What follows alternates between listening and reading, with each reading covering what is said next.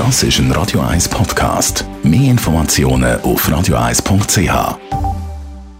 Der Wohntipp auf Radio 1 wird Ihnen präsentiert vom Hauseigentümerverband Schweiz. www.hev-schweiz.ch So schön die Weihnachtszeit auch ist, sie hat auch ihre Tücken.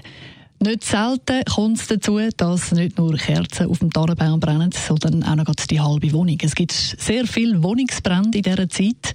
Und damit das eben nicht passiert, wenn wir heute vorsorgen mit dem Thomas Oberle vom Hauseigentümerverband Schweiz. Wie kann man so Christbaumbrände verhindern? Was ist da wichtig zu wissen? Man sollte immer als Unterlage vom Weihnachtsbaum eine Löschdecke anlegen. Äh, dann ist es wichtig, dass man schaut, dass der Weihnachtsbaum in einer stabilen Halterung ist, also in einem Ständer, der nicht kippen kann. Dann muss man immer schauen, dass die Größe des Baums so ausgewählt wird, dass er auch in den Ständer passt, den man daheim hat. Dann sollte man den Ständer mit Wasser füllen. Das führt dann eben dazu, dass der Baum nicht allzu schnell austrocknet. Und etwas, was ich auch noch wichtig finde, man sollte den Baum erst am 24. Dezember tatsächlich rüsten. Bis zu dem Tag, wenn man ihn vorher kauft, sollte man ihn draußen auf dem Balkon in der Kälte lassen.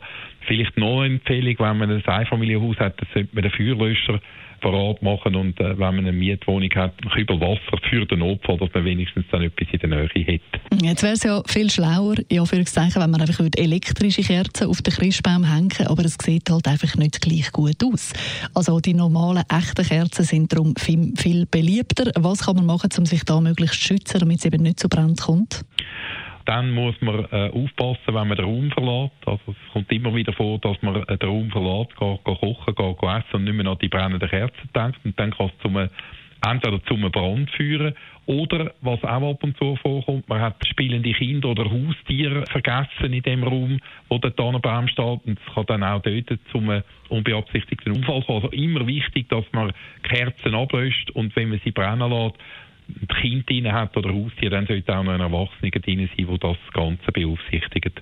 Und wenn es dann wirklich anfängt zu brennen, was dann? Ja, dann Feuerwehr rufen. Heute hat man den Vorteil, dass man das mit dem Handy sofort machen kann. Also zuerst anrufen, dann immer schauen, dass man so schnell wie möglich äh, Kinder, Haustiere und Erwachsene dann äh, sich retten aus dem Raum raus und dann mit Löschmaßnahmen anfangen. Ho, ho, ho. Das ist ein Radio 1 Podcast. Mehr Informationen auf radio1.ch.